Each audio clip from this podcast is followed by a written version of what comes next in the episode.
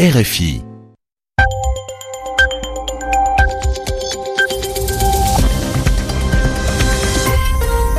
Vous écoutez RFI, les 20h temps universel, 21h à Paris.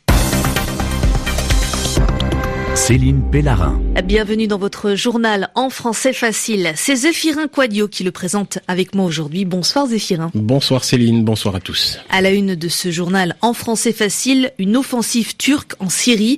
L'armée d'Ankara vise des groupes kurdes, mais cela a des conséquences pour les populations en Syrie comme en Turquie, de part et d'autre de la frontière, d'où est fait le reportage de nos envoyés spéciaux. Nous irons aussi aux États-Unis où le président Trump lâche du lest, il relâche la pression sur la question des Dreamers. Alors qui sont ces Dreamers? Eh bien, ces rêveurs en français.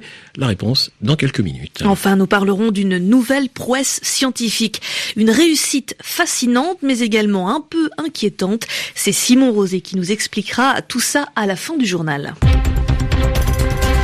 Le journal. Le journal en français facile. En français facile. Et on commence Céline par l'opération turque dans l'enclave kurde d'Afrin en Syrie qui se poursuit. On dénombre plusieurs dizaines de victimes selon l'Observatoire syrien des droits de l'homme depuis le début de l'offensive qui s'est déroulée en moins d'une semaine. Du côté turc de la frontière, on enterrait deux victimes civiles ce midi, deux personnes mortes hier dans la chute de roquettes sur la ville frontalière de Kilis où se sont rendus nos envoyés spéciaux Muriel Paradon et Julien Boileau. Des centaines de personnes pris dans le froid devant les deux cercueils recouverts d'un tissu vert, la couleur de l'islam, et d'un drapeau turc. Gökhan Çekic, 26 ans, habite Kilis. Il est venu rendre hommage aux deux victimes tuées par la chute de roquettes sur la ville. Les martyrs sont très importants dans notre communauté. Nous sommes venus leur rendre hommage parce que ce sont des gens d'ici. Ils sont morts pour la patrie. Une victime est turque, l'autre syrienne. Beaucoup de Syriens se sont réfugiés côté turc à Kilis après des années de guerre dans leur pays. Abdullah Tabak, un cousin, assiste aux funérailles fatalistes. Nous sommes des réfugiés. Mon cousin était chez lui, il est allé à la mosquée voilà, il est mort. C'est la volonté de Dieu. Les cercueils sont emportés au cimetière, tandis qu'au loin, on entend les tirs de l'armée turque en direction d'Afrin, en Syrie. Muriel Paradon, Julien Boileau, Kilis, RFI. Et on part aux États-Unis pour parler des rêveurs. Les Dreamers, comme on les appelle, sont de jeunes immigrés clandestins qui sont arrivés enfants dans le pays. Sous la présidence Obama, on leur a fourni un statut, mais Donald Trump a décidé de stopper ce programme de protection, le DACA. Une catastrophe pour ces millions de personnes qui ont grandi aux États-Unis. Donald Trump, cependant, adoucit sa position. Les Dreamers, sous certaines conditions, pourront obtenir la nationalité américaine.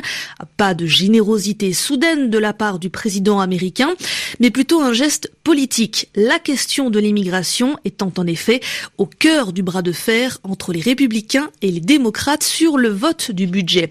Juliette Gerbrand. C'est un premier geste encore flou, mais un geste qui va dans le sens du dialogue. Donald Trump esquisse une réponse à la principale urgence, le statut des sans-papiers arrivés aux États-Unis quand ils étaient enfants, aujourd'hui menacés par l'abrogation du programme DACA qui leur permettait d'étudier ou de travailler. Désormais, le président n'exclut plus complètement de leur octroyer la nationalité. Disons que pendant 10 à 12 ans, des gens font un excellent travail et pour ça il faut leur donner des encouragements. Bref, ils bossent dur, leur réussite est formidable, qu'ils aient monté une petite entreprise ou soient employés. Enfin, quelle que soit leur activité, c'est bien qu'ils sachent qu'après un certain nombre d'années, ils auront la possibilité de devenir citoyens. Environ 700 000 personnes qui ont grandi aux États-Unis sont menacées d'expulsion à partir du 5 mars. Et l'opposition n'est pas la seule à dénoncer la suppression du programme DACA. Les entrepreneurs se sont également inquiétés de perdre de la main-d'œuvre. Le gouvernement présentera lundi son projet législatif sur l'immigration, un projet susceptible d'être accepté par les démocrates, selon la porte-parole de la Maison-Blanche. Explication signée Juliette Gerbrand. Le Venezuela coupe les ponts avec l'Espagne. Une rupture diplomatique. Politique. Le Venezuela a en effet expulsé l'ambassadeur d'Espagne, une réprimande, une conséquence après les sanctions imposées au pouvoir de Caracas par l'Union européenne. Bruxelles sanctionne la politique menée par le président vénézuélien Nicolas Maduro. En Inde, le cinéma provoque parfois des polémiques, voire des violences. C'est le cas avec le film Padmavat, l'histoire de l'une des reines mythiques les plus vénérées de la caste des guerriers Rajput. Une caste étant un groupe social plus ou moins puissant et qui s'organise dans la société. C'est le cas en Inde. Ce film est totalement rejeté par cette communauté des Rajputs qui ont tout fait pour empêcher sa sortie sur les écrans. Hier, après les menaces, ce sont des violences qui ont eu lieu dans plusieurs États du nord de l'Inde. Évidemment, cela inquiète Bollywood, l'énorme industrie du cinéma indien. Correspondance de Sébastien Farsi. Ce mercredi à Gurgaon, la cité d'affaires de New Delhi, un bus scolaire est caillassé. Les enfants terrorisés se réfugient sous les sièges.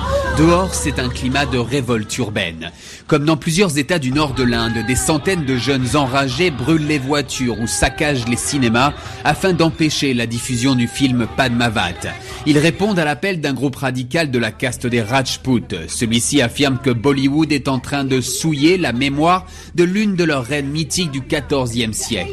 L'histoire est tirée d'une fable. Quasiment personne n'a encore vu le film, mais qu'importe, c'est l'honneur de cette communauté guerrière qui serait en jeu.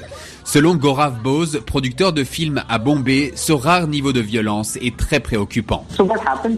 Les gens n'acceptent plus que l'on parle de leur histoire si on ne fait pas partie de leur communauté. Ce n'est même plus un problème de contenu, c'est simplement qu'ils s'arrogent le monopole de ce récit. Et en tant que réalisateur de films, c'est une situation très délicate, car en Inde, nous avons 50 religions, 50 groupes politiques et sociaux avec 50 versions différentes de leur histoire. Et il est donc très difficile de ne pas vexer l'un d'entre eux. Les propriétaires de salles de quatre États indiens ont déjà cédé à la menace et refusé de diffuser Padmavat par peur de subir de nouvelles violences. Sébastien Farsi, New Delhi, RFI. Est-ce que vous vous souvenez de Dolly, une célébrité des années 90 ah, Dolly n'était ni une actrice, ni une chanteuse, mais une brebis clonée. C'était une première mondiale. Le clonage étant une manipulation génétique, on copie une cellule vivante. On a donc au final deux animaux génétiquement identiques. Si on reparle de Dolly et du clonage aujourd'hui, c'est que des scientifiques chinois ont réussi à cloner deux singes. Une prouesse dont le but est de mieux soigner les humains, mais l'éthique, la morale est critiquée.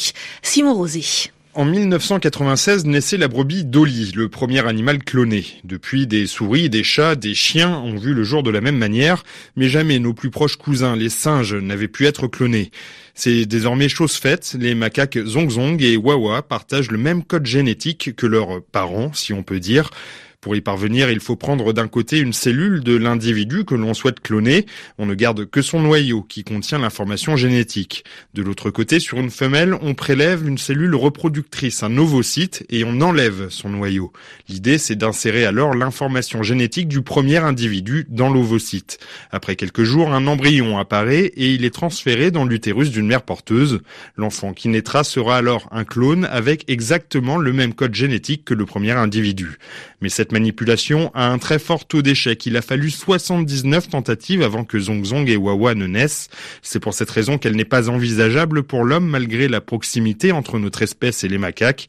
Selon les chercheurs, le but ne serait d'ailleurs pas le clonage humain, mais l'étude de maladies génétiques sur des espèces proches de nous, une pratique qui est aujourd'hui acceptée par les comités d'éthique en Chine, mais également aux États-Unis. On continue à parler de science. L'humain augmenté, c'est un humain qui est amélioré par des implants technologiques dans son corps, une sorte d'homme-machine. Ce n'est plus de la science-fiction depuis déjà quelques années, mais aujourd'hui, on a appris qu'une personne qui perdait la vue à cause d'une maladie liée à l'âge a reçu un œil bionique. C'est un œil qui est une machine en fait reliée au cerveau du patient et qui lui permet de voir.